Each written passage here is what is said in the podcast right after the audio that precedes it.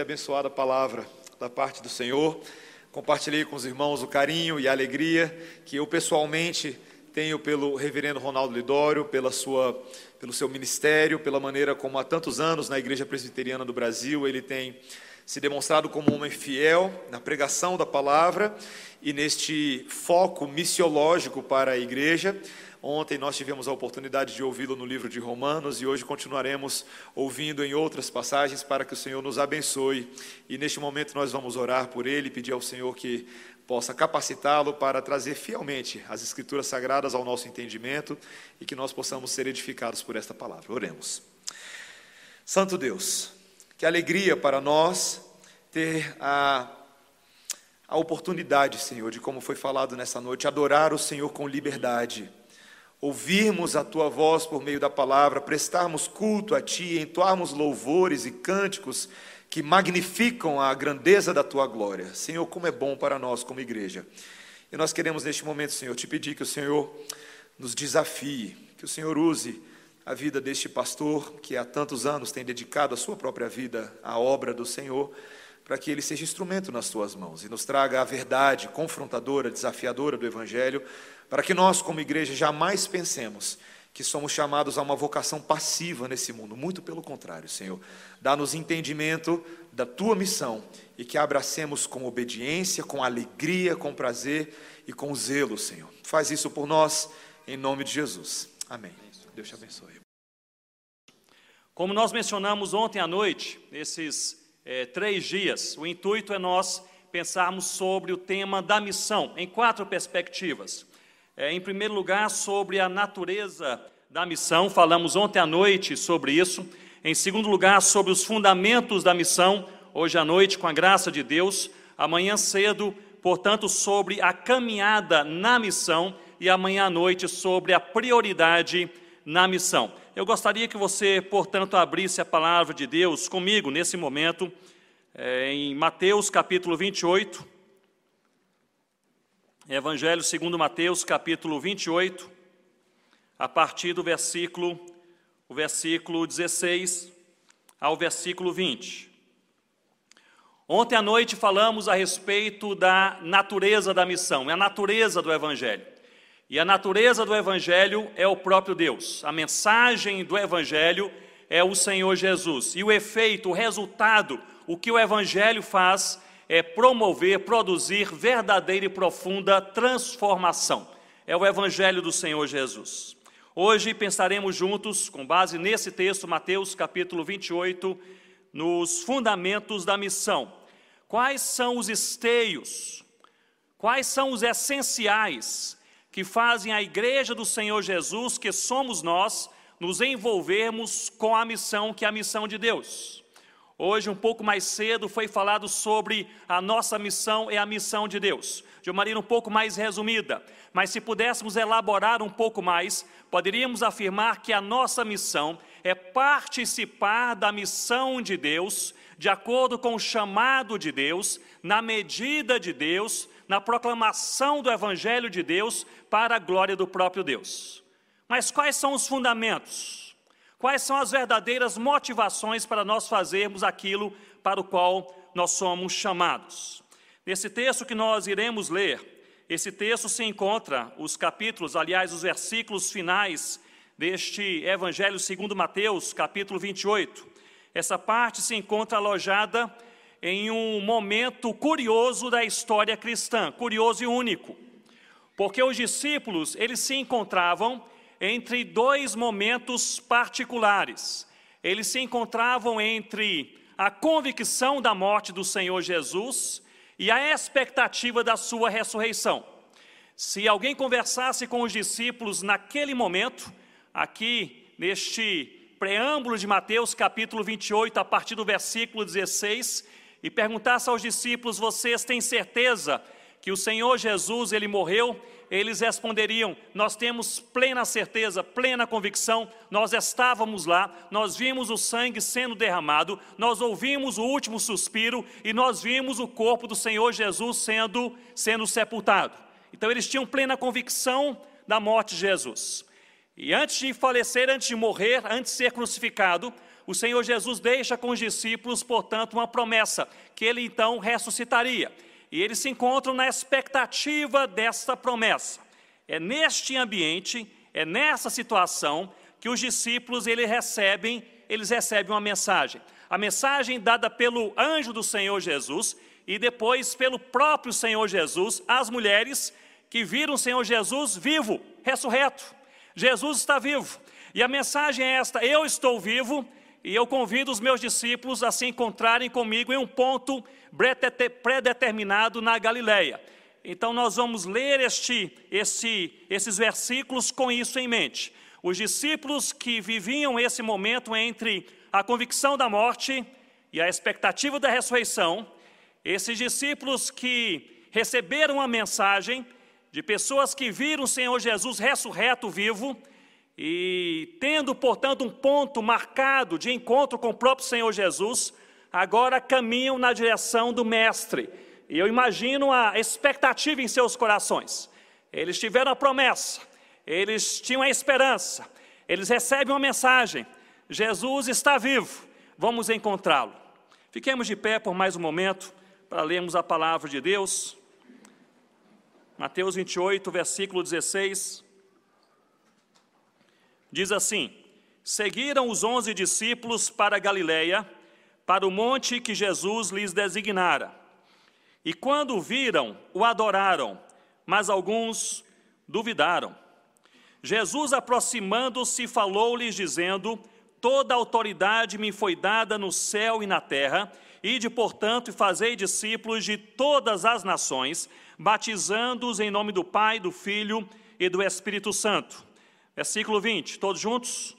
Ensinando-os a guardar todas as coisas que vos tenho ordenado, e eis que estou convosco todos os dias até a consumação do século. Eu irei ler novamente o versículo 20: ensinando-os a guardar todas as coisas que vos tenho ordenado, e eis que estou convosco todos os dias. Que maravilha, todos os dias, até a consumação do século. Você pode se assentar com a sua Bíblia aberta comigo nesse texto. No versículo 16, os discípulos eles obedecem à voz, ao comando e ao convite do Senhor Jesus. Vamos encontrá-lo, ele está vivo. No versículo 17, eles se encontram com o Senhor Jesus na Galileia e diz o texto que eles adoram a Jesus, mas também alguns deles duvidam. Isso é impressionante porque nós não estamos aqui falando sobre quaisquer homens. Nós estamos falando aqui sobre pessoas que caminharam com Jesus três anos, pessoas que viram Jesus pregando o evangelho do reino, pessoas que viram Jesus é, expulsando demônios, pessoas que viram Jesus curando os enfermos, pessoas que viram Jesus até ressuscitando mortos. Eles vêm a Jesus, alguns adoram, mas outros duvidam. E é impressionante porque é a, a este grupo de homens que são adoradores e ao mesmo tempo duvidosos, que estão ali crendo, mas com o coração ainda um pouco incrédulo, é a esse grupo que o Senhor Jesus se dirige e dá essa grande comissão de fazer discípulos de todas as nações.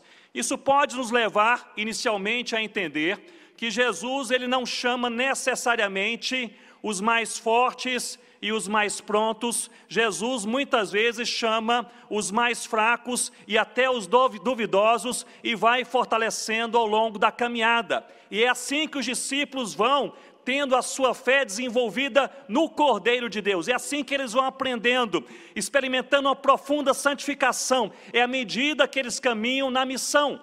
Portanto, quando a igreja do Senhor Jesus é chamada para se envolver com a missão de Deus, Deus nos chama como nós estamos, e é nesta caminhada na missão de Deus que nós somos desafiados, encorajados, confrontados, santificados, e levados a glorificar o nome do Senhor Jesus. O texto que nós lemos, ele utiliza a expressão grega pantá, todo ou tudo, quatro vezes. Fala a respeito de toda a autoridade, todas as nações, todas as coisas e todos os dias. E eu creio que essa expressão repetida quatro vezes nesta porção bíblica, demarca justamente quatro fundamentos da missão. E nós pensaremos, com a graça de Deus, nesse momento, a respeito desses quatro fundamentos. O primeiro fundamento da missão é justamente a autoridade, como nós vemos no versículo, o versículo 18, em que Jesus afirma ter toda a autoridade. E observem comigo esse versículo, Jesus, aproximando-se, falou-lhes dizendo: Toda a autoridade me foi dada no céu e na terra. A grande comissão, ela é cristocêntrica. Ou seja, nós somos chamados para conhecer a Cristo, para viver a Cristo, para proclamar a Cristo, para a glória de Deus. Ela é cristocêntrica, o centro da missão não são os povos perdidos, o centro da missão não são as línguas sem o evangelho, o centro da missão não são os missionários enviados, o centro da missão não são os teólogos nem os pastores, o centro da missão é o próprio Senhor Jesus. Mas Jesus, observem comigo, ele não é apenas o conteúdo do Evangelho e o centro da missão, mas é Ele, Jesus, quem confere à sua igreja, que somos nós, a autoridade para pregar o Evangelho. Portanto, este assunto aqui é importantíssimo. O primeiro fundamento para a missão é a autoridade, e a autoridade pertence a Jesus.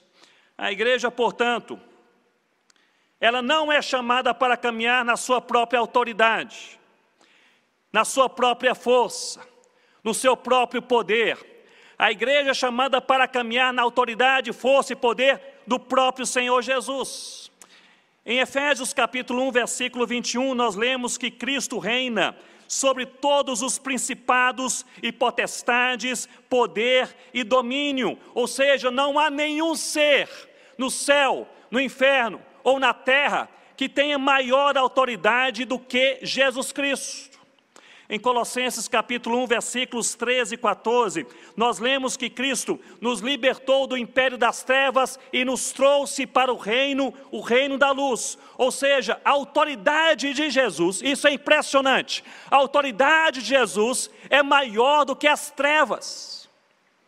Em João capítulo 1, versículo 12, nós lemos que Cristo, ele dá autoridade aos que creram para se tornarem filhos de Deus. Portanto, apenas na autoridade de Jesus, pessoas como você e eu podem ser transformadas em filhos de Deus. Em Atos capítulo 1, versículo 8, nós lemos que Cristo ele dá autoridade e poder para a sua igreja para proclamar o seu evangelho. Portanto, é Cristo na sua autoridade quem envia a sua igreja. Acompanhe comigo. Nenhum ser tem mais autoridade do que Jesus. Cristo, ele tem mais autoridade do que as trevas. É na autoridade de Cristo que nós somos salvos e é na autoridade de Cristo que nós somos enviados. Portanto, nós podemos perceber que a autoridade de Cristo reveste a igreja, para que essa igreja faça a vontade de Deus. Esse é um ponto extremamente atual e polêmico em nossos dias. Isso porque a teologia da prosperidade se apossou desse conceito teológico neotestamentário de autoridade espiritual para tentar montar uma ideia de que se a igreja é revestida da autoridade de Cristo, essa igreja pode fazer qualquer coisa que desejar, o crente pode declarar e fazer acontecer qualquer coisa que desejar, pois a igreja é revestida da autoridade de Cristo. O que a teologia da prosperidade ela omite é que sim, a igreja é revestida da autoridade de Cristo, mas é revestida dessa autoridade para fazer apenas uma coisa em sua existência, que é a vontade de Deus. É fazendo a vontade de Deus que essa igreja é revestida da autoridade de Deus para pregar o Evangelho de Deus, a fim de que Deus traga aqueles que Ele desejar para a sua glória. É Deus que reveste cada um de nós, para que a sua vontade seja, seja realizada. E, portanto, isso nos leva, quanto à missão, quanto à nossa vida, nos leva a uma compreensão extremamente necessária que Deus, eu repito, Deus nos fortalece à medida que nós fazemos a Sua vontade. Portanto, a pergunta da igreja e a pergunta do crente não deve ser se eu tenho autoridade e força. A pergunta é se eu estou na vontade de Deus. Essa é a pergunta que deve conduzir a nossa vida, conduzir o ministério, conduzir a igreja, conduzir a missão a cada dia. Estou eu na vontade de Deus? Deus sempre nos fortalece quando fazemos a sua vontade. O primeiro fundamento da missão é a autoridade e a autoridade de Cristo. Alguns anos atrás tive a oportunidade de pregar em um congresso evangélico no sul da França, um local com poucas igrejas evangélicas e igrejas pequenas. A cada um ou dois anos eles fazem um congresso, um ajuntamento daquelas igrejas, e tive o privilégio de pregar ali na sexta, sábado e domingo, mais ou menos como a programação aqui na Igreja Presbiteriana Redenção. E eu não falo francês, então dependia de um tradutor do inglês para o francês. E quando você está em um local em que você depende do tradutor, você ora por um bom tradutor. E eu orei por um bom tradutor. E apareceu ali um rapaz perfeito para o trabalho.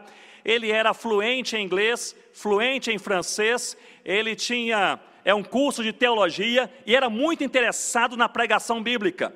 Então, a cada tarde, ele, ele sentava comigo e perguntava qual é o texto, quais são os argumentos, os pontos principais. Ele fazia anotações e repassava comigo algumas vezes.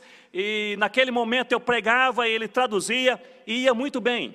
Assim foi na sexta, no sábado. É, no domingo, porém, à noite, que era o momento de, de encerramento, e era o momento principal, porque as igrejas todas estariam realmente é, juntas, ah, recebemos pouco tempo antes do culto um aviso dizendo ah, aquele jovem tradutor teve aí um imprevisto, não poderá comparecer ao congresso. Eu fiquei preocupado, comecei a orar e o coordenador daquele congresso disse: Ronaldo, não se preocupe, nós mandamos aí um, um pedido de, de socorro por um tradutor e uma senhora se ofereceu, ela está chegando, vai traduzir então o sermão dessa noite e ela disse que já não faz esse trabalho há 30 anos, mas ela tem muita, muito carinho por essa área de tradução.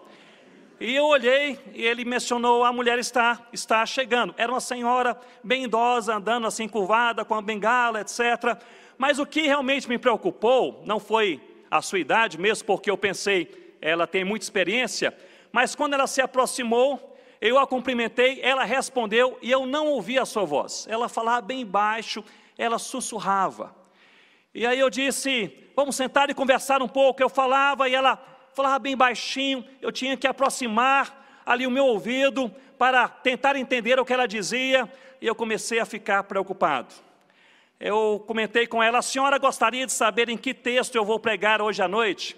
Ela sorriu, olhou para mim e falou assim, bem baixinho: Não se preocupe, meu filho, vai dar certo. Aí eu comecei a me preocupar ainda mais. Eu disse, mas eu tenho aqui umas anotações, a senhora quer dar uma olhadinha apenas nos pontos principais? Assim, uma vista de, de olhos. Ela olhou, sorriu novamente e repetiu: Não se preocupe, meu filho, vai dar certo. E eu fiquei em oração até o momento do sermão. E é sério, fiquei preocupado. No momento da pregação, eu subi ao púlpito, ajudei a senhora a subir, a colocar a sua bengala aqui ao lado, a, coloquei o seu microfone meus irmãos, quando eu comecei a pregar, aquela mulher se agigantou naquele púlpito, nunca vi uma pessoa traduzindo tão bem como aquela senhora. No mesmo ritmo, no mesmo tom, da mesma forma, do meio para o final do sermão, quando a gente se empolga, quando está pregando, às vezes eu terminava uma frase em inglês, ela terminava em francês a frase comigo. Negócio assim impressionante. E terminamos ali aquele culto, agradeci aquela senhora, rapidamente ela saiu, ela disse, oh, já passou muito o meu horário de dormir, então ela saiu. E antes de sair, eu disse, eu sou muito grato a Deus por sua vida. Ela disse, Ronaldo, precisamos nos lembrar que Deus sempre nos fortalece quando fazemos a sua vontade. E é verdade. Se estamos na vontade de Deus, a força é de Deus. Se estamos no caminho de Deus, a autoridade é de Cristo se estamos naquilo que Deus nos colocou, meus irmãos e minhas irmãs, nós não temos que temer nem o inferno, nem o diabo, nem o nosso coração carnal, nem a sociedade, nem a ideologia, nem qualquer tipo de pânico, de desespero, de tribulação, de angústia, porque nós estamos munidos com a autoridade daquele que tem toda a autoridade. E este é o ponto bíblico. Jesus não disse eu tenho alguma autoridade e partilho com vocês. Ele disse eu tenho toda a autoridade nos céus e na terra. E é nessa toda autoridade que você e eu somos enviados para continuar crentes, amando a Jesus, amando a palavra e pregando o evangelho de salvação. No final, o coordenador daquele congresso disse: Ronaldo, ela se apresentou, ela disse quem ela é. Eu disse: não. Ele falou: ela era a tradutora do Billy Graham quando ele vinha pregar na França, na década de 70. Deus sempre nos fortalece quando fazemos a sua vontade. O primeiro fundamento da missão, portanto, é a autoridade, e a autoridade é de Cristo. O segundo fundamento da missão, nós podemos percebê-lo no versículo 19, quando Jesus ele diz: Ide, portanto, e fazei discípulos de todas as nações, batizando-os em nome do Pai, do Filho e do Espírito Santo. O segundo fundamento da missão é a obediência. Jesus nos coloca em movimento, Ele nos coloca em ação. Ele diz: Eu tenho toda a autoridade, mas quero que a igreja vá. Eu tenho toda a autoridade, mas quero que a igreja proclame. Eu tenho toda a autoridade, mas quero que a igreja faça discípulos. É um movimento, é uma ação. Portanto, o segundo fundamento da missão é a obediência. Algumas pessoas às vezes comentam: Eu tenho muita alegria em pregar o Evangelho. Outras pessoas dizem: Eu tenho muito prazer é, em pregar o Evangelho, graças a Deus por isso. Mas no dia que faltar a você ou a mim alegria ou prazer, preguemos o Evangelho por obediência. Porque este mandamento é do Senhor Jesus, essa comissão é do Deus todo soberano para a sua igreja e de fazer discípulos de todas as nações. Eu gostaria apenas de destacar que o verbo imperativo na grande comissão não é ir, mas fazer discípulos. Fazer discípulos. É necessário ir para que todas as nações ouçam o Evangelho.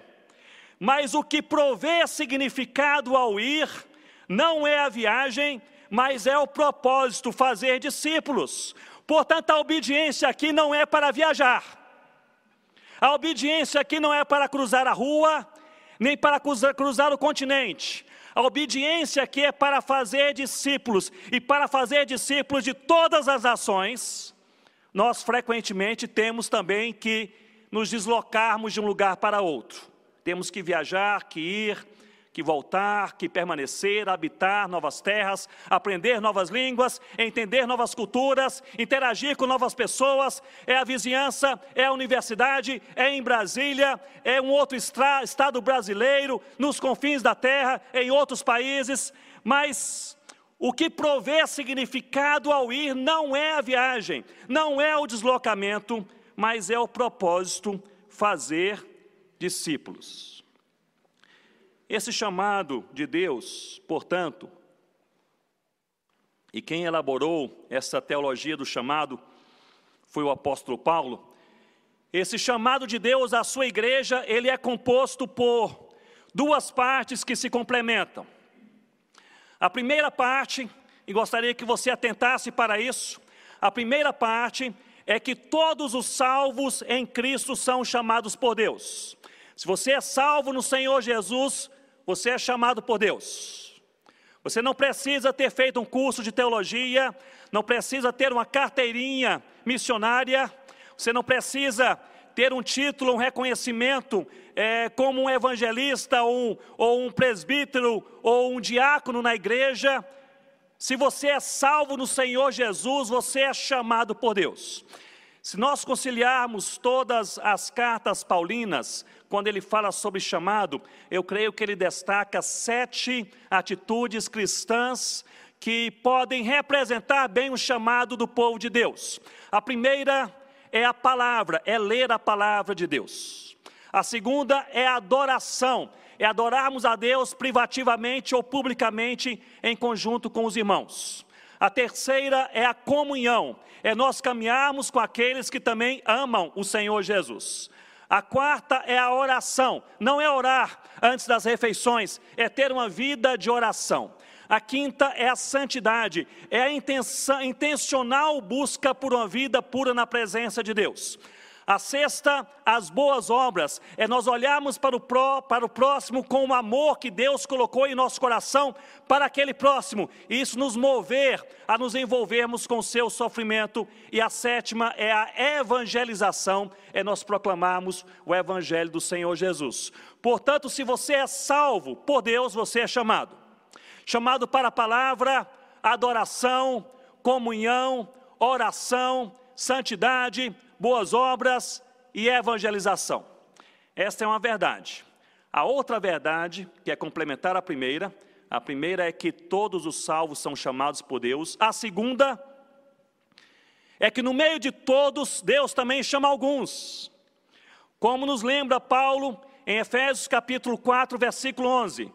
Alguns para serem apóstolos, profetas, evangelistas e pastores mestres ou seja, no meio de toda a igreja, Deus, ele derrama dons e chama algumas pessoas para que duas coisas possam acontecer. Em primeiro lugar, para que a igreja seja edificada, fortalecida. E é por isso que no meio da igreja há muitos crentes, mas Deus chama um, dois ou três pastores. Para que a igreja seja fortalecida. Em segundo lugar, para que o evangelho se espalhe por toda a terra porque toda a igreja pode ter a intenção de evangelizar o Paquistão, mas essa igreja local não conseguirá sair daqui de Brasília e ir morar no Paquistão para evangelizar e plantar igrejas no Paquistão. Por isso que Deus chama alguns no meio de todos para serem enviados, e John Knox, ele já dizia, como uma pedrinha lançada bem longe, a semelhança do que aconteceu com Paulo e Barnabé em Atos capítulo 13, para que aqueles enviados pela igreja cheguem no temor de Deus, na autoridade de Cristo, onde a igreja toda não consegue chegar.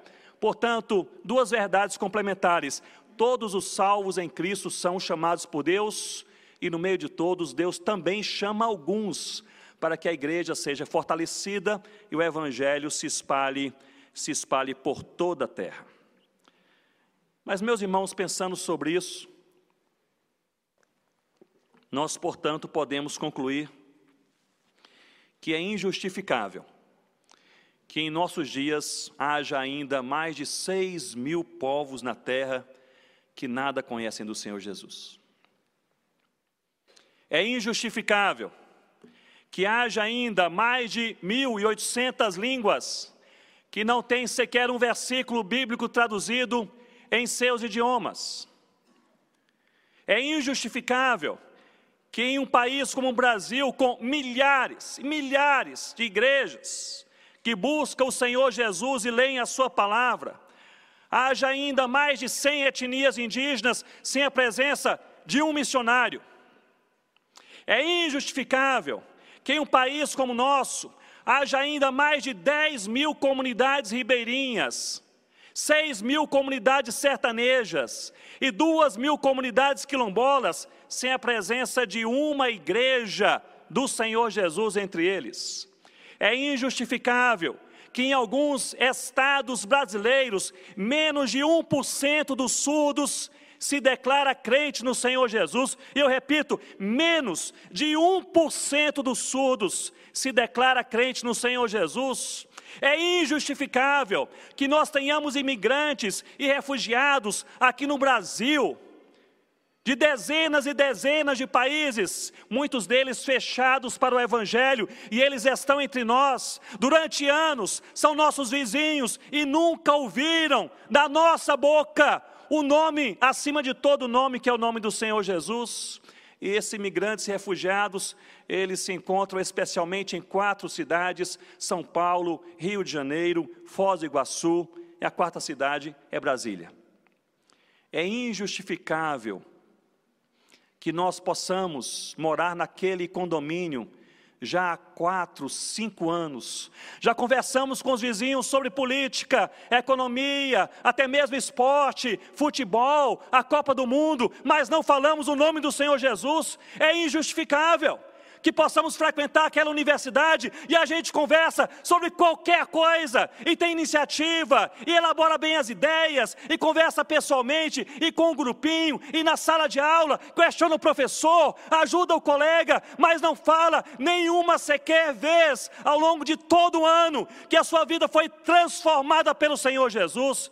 Meus irmãos, minhas irmãs, se este Evangelho é o poder de Deus, e se nós somos enviados na autoridade de Cristo, é injustificável que depois de dois mil anos de história cristã e 500 anos de reforma protestante, haja ainda seis mil povos que nada, nada conhecem do Senhor Jesus. Há uns dois anos atrás, estava fazendo uma pesquisa missionária em um certo ponto do Himalaia, e ali com um colega, um pesquisador local. Fomos ali entre três países, naquela região do Himalaia. Não vou citar detalhes por questões eh, de segurança, mas chegamos até um local onde havia dezenas de cidades e centenas de vilarejos onde não havia uma só pessoa que tenha ouvido uma só vez o nome do Senhor Jesus. É injustificável. O primeiro fundamento da missão, portanto, é a autoridade, e a autoridade é de Cristo. O segundo fundamento da missão é a obediência, e a obediência é da igreja. E quando pensamos sobre a missão de Deus e a missão da igreja, nós podemos também articular dessa forma: a autoridade é de Cristo, a obediência é da igreja. O terceiro fundamento da missão é a doutrina. Acompanhem comigo versículo 20, por favor. Porque isso é curioso, o Senhor Jesus não nos ensina apenas a fazermos discípulos, ele nos diz como fazer discípulos. Versículo 20, ele diz: ensinando-os, os discípulos, a guardar todas as coisas que vos tenho ordenado, ensinado. Portanto, Jesus fala sobre ensino, ele fala sobre, sobre um conjunto de entendimento que leva à convicção. É o que nós chamamos de doutrina.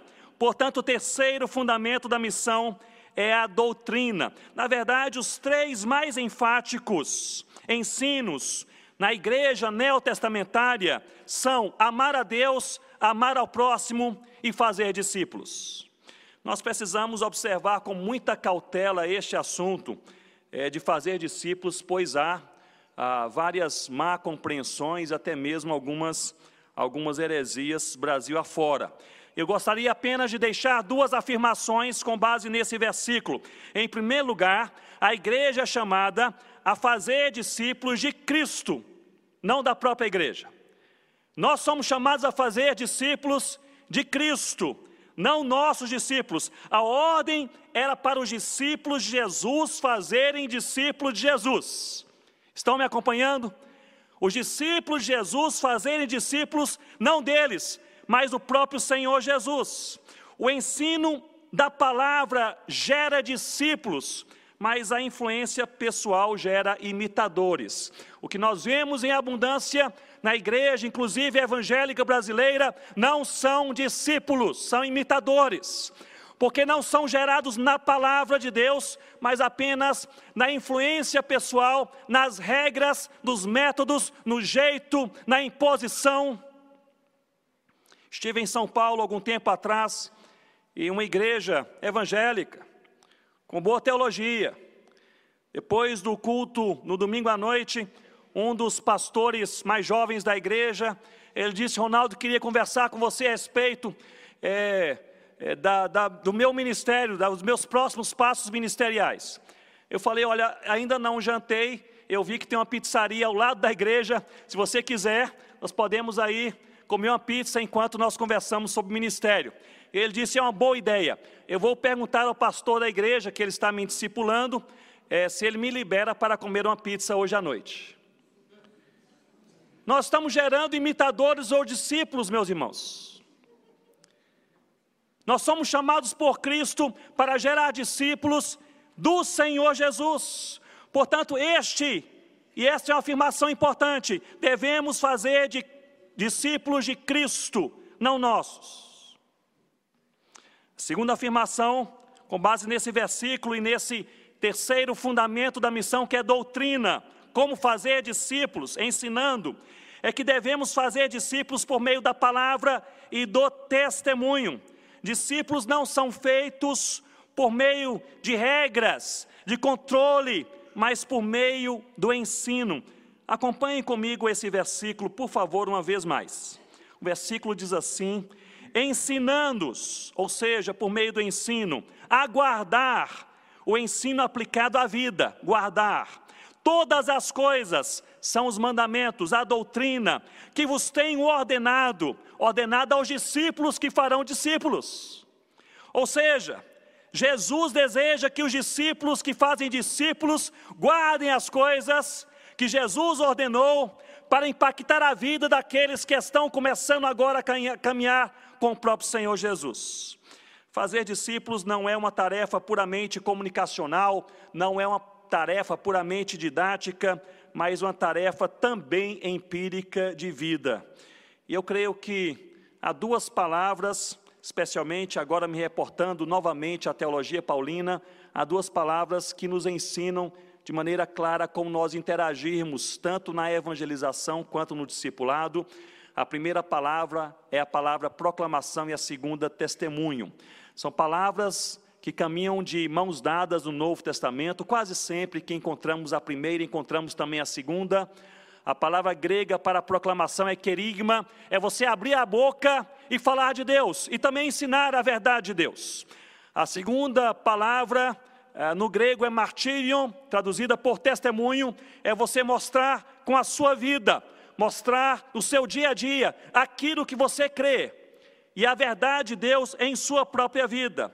Portanto, a maneira de fazermos discípulos e a maneira de impactarmos o mundo com o Evangelho de Deus é uma mistura de uma ação querigmática, de proclamação, com uma ação martírica, de testemunho de vida. E o que nós vemos muitas vezes na América Latina, e vamos particularizar, no Brasil, é uma polarização. Há igrejas que dizem nós somos uma igreja querigmática, nosso negócio é falar o evangelho, é criar novas formas de evangelizar, é estar sempre na rua, mas nós não nos importamos com a nossa vida, o caráter de Cristo, a santidade, a piedade, a, a convicção e o embasamento teológico, nós queremos é fazer. Há outras igrejas que dizem: nosso negócio é vida, é caráter, é piedade, é santidade, é cuidarmos do próprio coração, mas nós não queremos sair, não queremos pregar, não queremos evangelizar. Parece-me que a igreja de Cristo, na mente de Cristo, é uma igreja ao mesmo tempo querigmática e martírica. Uma igreja que prega, mas que vive aquilo que prega. Uma igreja que tem teologia, mas também tem piedade. Uma igreja que sabe defender a sua fé, mas também uma igreja de oração. É uma igreja que avança no poder de Deus, no conhecimento do Evangelho de Deus, com corações profundamente piedosos e tementes ao próprio Deus. É esta igreja que evangeliza e que faz, que faz discípulos. Nós mencionamos ontem, e eu repito agora à noite, que, portanto, o primeiro passo da igreja para cumprir a missão não é evangelizar. O primeiro passo da igreja para cumprir a missão é justamente morrer, é chegar ao ponto de afirmar: já não sou eu quem vive, mas Cristo vive em mim. À medida que nós somos transformados pelo Evangelho e encantados com o Evangelho, meus irmãos e minhas irmãs, nós iremos até os nossos vizinhos, nós conversaremos com os nossos colegas de universidade, nós iremos bater a porta daquela pessoa naquele bairro mais distante, nós iremos chegar até os confins da terra para dizer: há uma salvação, é uma pessoa, é Jesus Cristo. Portanto, primeiro, Fundamento da missão, autoridade é de Cristo. Segundo fundamento da missão, obediência é da igreja. O terceiro fundamento da missão é a doutrina, a doutrina bíblica. O quarto fundamento da missão, e este é altamente necessário, é maravilhoso e é consolador, é o fundamento da segurança. Olhem comigo a segunda parte do versículo 20. O Senhor Jesus, ele conclui essa grande comissão com essas palavras. E eis que estou convosco, quando, meus irmãos? Todos os dias. Pode falar comigo? Todos os dias. E eis que estou convosco todos os dias até a consumação do século. A mensagem até aqui para aqueles discípulos era pesada demais. E a mensagem também para você e para mim, até aqui, está pesada demais. É nós irmos por todas as nações, fazer discípulos ensinando, nutrindo, caminhando. É pesada demais, é impossível, demanda muito sofrimento, talvez perseguição, insegurança, medo, pânico. Mas o Senhor Jesus, ele conclui essa grande comissão com esta afirmação que traz consolo e segurança, e ele diz: E eis que estou convosco todos os dias, até a consumação do século. Há duas promessas do Senhor Jesus nos últimos capítulos deste Evangelho segundo Mateus. No capítulo 24, ele promete que nós seremos perseguidos, e no capítulo 28, ele promete que nós nunca estaremos sozinhos. Creio que são duas verdades que nós precisamos guardar no coração à medida que nós caminhamos na missão. Amanhã cedo deveremos, com a graça de Deus, falar um pouco mais sobre, sobre a igreja nessa caminhada, na caminhada da missão. E nós iremos ver que no meio de barreiras e sofrimento há Deus.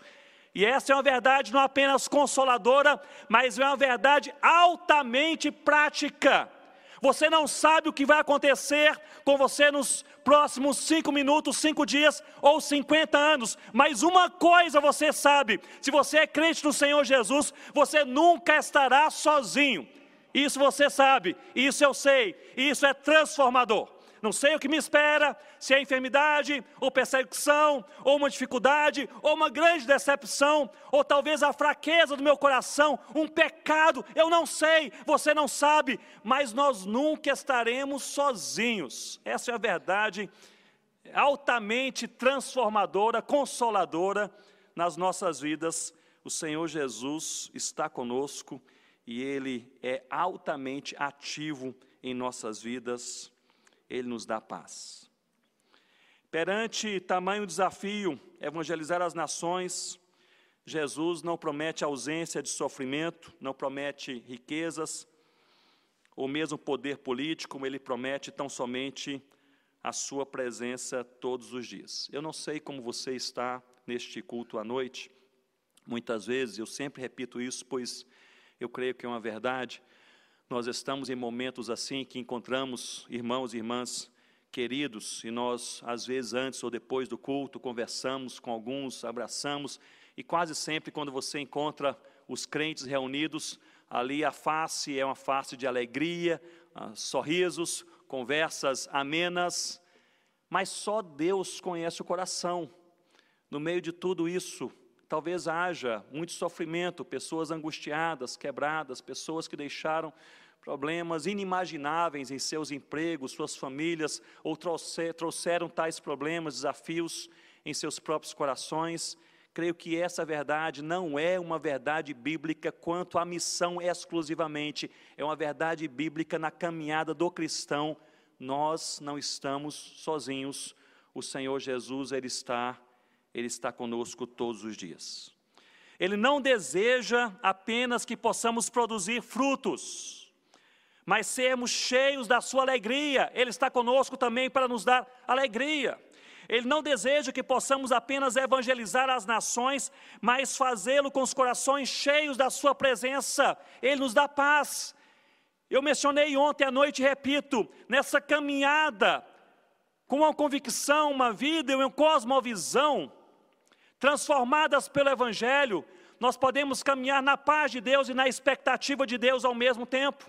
Nós podemos ter paz dizendo: Deus é soberano, controla a minha vida, controla a história. Eu não sei de muitas coisas, mas eu sei que Deus é Deus e isso me basta. Isso dá paz. E ao mesmo tempo que nos dá paz, gera em nós profunda expectativa. Deus pode a qualquer momento fazer alguma coisa boa e nova no meu coração, no meu relacionamento, na minha casa, na minha família, na minha igreja, entre as nações. Deus pode fazer o evangelho amanhã, chegar naquela nação fechada para o evangelho. Deus pode fazer.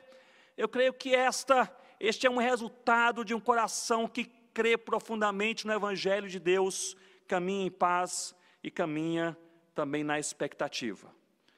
Portanto, os quatro fundamentos que podemos observar nesse texto, os fundamentos da missão, creio que são estes: a autoridade que é de Cristo, a obediência que é da igreja, a doutrina que é da palavra de Deus e a segurança. Nós nunca estaremos sozinhos. Jesus está conosco. Graças a Deus por isso. E nós não precisamos, meus irmãos, nem crer nisso para que isso seja verdade. Isso é o mais impressionante. Porque mesmo se nos faltar fé, um dia Jesus continuará conosco. Louvado seja o nome do Senhor Jesus. Pois quando nós somos infiéis, Ele permanece, Ele permanece fiel. Eu gostaria de concluir mencionando para vocês um pouco, pouco, da vida do inglês James Hudson Taylor, nascido em 1832 em uma família metodista, distanciou-se do Senhor Jesus na sua adolescência. Aos 17 anos veio a Cristo após ler um panfleto com algumas partes da palavra de Deus. Ele fundou a missão para o interior da China em 1865, com foco exclusivo ah, da pregação do Evangelho, onde o Evangelho era desconhecido na China. Ele enfrentou profundas e prolongadas adversidades. Eu tive a oportunidade de de ouvir uma palestra de um especialista na biografia, na vida de Hudson Taylor, alguns anos atrás, alguém que está a par mais do que qualquer outra pessoa a respeito da sua vida. Ele enfrentou problemas de saúde, tremendos problemas para lidar com a sua equipe missionária. Ele enfrentou uma depressão profunda durante 10 anos da sua vida e do seu ministério, mas mesmo abatido, ele perseverou e ele pregava de maneira repetida, dizendo: Deus está comigo, Deus está na missão, é Deus quem nos impulsiona para a missão. Como quem dizia, é na autoridade de Cristo que nós caminhamos. Ele escreveu à sua irmã Amélia, em 1860, dizendo que se tivesse mil vidas, as daria todas por Cristo para evangelizar a China. Ele morreu em 1905, deixando centenas de igrejas plantadas, louvado seja o nome do Senhor Jesus. E o evangelho divulgado no interior da China, com muitos chineses treinados na palavra de Deus. Com o evento comunista na década de 50, que entrou e, e, e é, profundamente em, todo, ah, em toda a sociedade e na política na China, ah, missionários tiveram que sair às pressas e líderes tiveram que abandonar aquele país, e alguns missiólogos começaram a prever a morte da igreja na China, mas Deus é fiel, a sua palavra bem plantada germinou ainda mais, e hoje a China conta com mais de 100 milhões de crentes no Senhor Jesus. Mais de 100 milhões de crentes. E eles são entusiasmados pela obra missionária. E eles têm como alvo levantar 100 mil missionários para evangelizar todo mundo. Algum tempo atrás, alguns anos atrás, dei um treinamento sobre plantação de igreja uh, na Turquia para pessoas de alguns países, e havia ali três eh, pastores chineses, um bem novo, um meia idade e um um pouco mais velho. E ali então eu fiquei admirado pela presença daqueles pastores, porque quando as pessoas foram se apresentar, é, eu estou plantando uma igreja, estou tentando plantar três igrejas, pessoas trabalhando no Oriente Médio, Norte da África, Ásia Central, eles se levantaram e falaram: é, Nós estamos aqui nossa, na nossa rede de igrejas, nós temos hoje um pouco mais de 10 mil igrejas, o Senhor tem abençoado, estamos alegres. Eu perguntei: Mas o que vocês estão fazendo aqui? Aqui é um curso sobre plantação de igreja. E eles falaram: Não, na verdade, viemos aqui à procura de uma ferramenta, porque as pessoas estão se convertendo em tamanha escala que não há é, recursos suficientes para discipulá-las. Nós queremos um, um material discipulado mais intensivo. E ali estavam, e eu perguntei como é o trabalho na China, o trabalho que vocês fazem, não são perseguidos? Pastor mais velho se levantou e disse: Sim, somos, somos perseguidos. Eu mesmo fui preso 14 vezes ali plantando igrejas naquela região. O pastor ali, de meia idade, levantou-se e disse: é, Eu estou há menos tempo no ministério, eu fui preso já sete vezes ali pregando o evangelho. E o pastor, recém-formado, se levantou e disse: Eu comecei agora, só fui preso três vezes. Essa é a igreja do Senhor Jesus essa é a igreja do Senhor Jesus. Ao fim daquela conversa, o pastor mais velho, ele disse: Não orem apenas pela, pela liberdade de pregação do Evangelho na China, orem pela audácia da igreja do Senhor Jesus naquele país para falar de Cristo. A audácia. Hudson Taylor, pela graça de Deus, plantou aquela semente. Eu concluo dizendo: sobre a fé Hudson Taylor dizia: Não é necessário termos uma grande fé, mas uma simples confiança na grande fidelidade de Deus. Sobre a dependência, ele afirmou: Deus sempre dá o melhor para aqueles que deixam a escolha com Ele. E sobre a missão, ele concluía: a obra de Deus começa impossível, torna-se difícil e logo depois ela é feita toda autoridade, toda autoridade é de Cristo. A obediência da igreja, o, a doutrina da palavra de Deus e a segurança, aquilo que nos fortalece para nós caminharmos com audácia, com coragem, mas com muita paz. Eu quero repetir: com coragem, com audácia, mas com muita paz porque Ele está conosco todos os dias. Vamos orar, curva sua cabeça, ore ao Senhor nesse momento.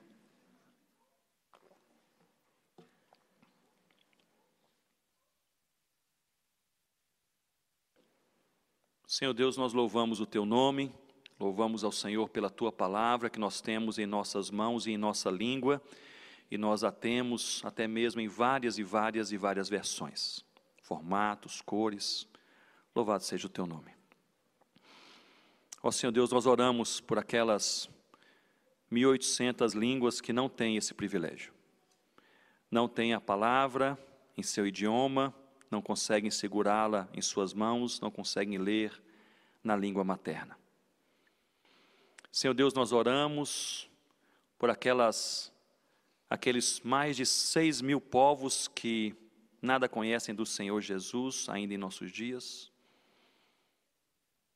Nós oramos por aquelas etnias indígenas, mais de 100 no Brasil, sem a presença de um missionário, pelos ribeirinhos, pelos quilombolas, pelos sertanejos, pelos imigrantes, pelos surdos. Nós oramos, Senhor Deus, pelos que sofrem. Nós oramos, ó Deus, pelos nossos vizinhos. Nós oramos, Senhor, por aqueles que partilham ali a mesma classe que nós na universidade, pelos colegas, pelos desconhecidos com os quais encontramos.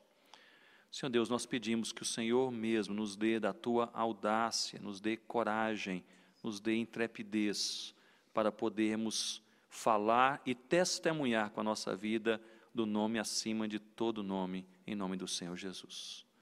Ó Deus, nós somos a tua igreja, pertencemos ao Senhor, somos gratos ao Senhor por isso. Levanta, ó Deus, levanta, Senhor Deus, um um despertamento bíblico profundo de que, se somos salvos em Cristo, somos chamados pelo Senhor. E no meio de todos, ó Deus, levanta também alguns, ó Senhor, para irem até línguas, tribos, povos e nações que a igreja local toda não consegue chegar. Mas, Senhor Deus, orientada pelo Senhor, envia alguns que o Senhor mesmo chama. E nós oramos, Senhor Deus, chama aqueles que o Senhor deseja, chama os filhos, os filhos da casa. Ó Pai, para que o teu nome seja pregado, para que o teu nome seja glorificado entre aqueles sobre os quais nós nunca ouvimos falar antes. Senhor Deus, nosso desejo é servir ao Senhor e livra-nos de nós gastarmos a nossa vida correndo atrás do vento.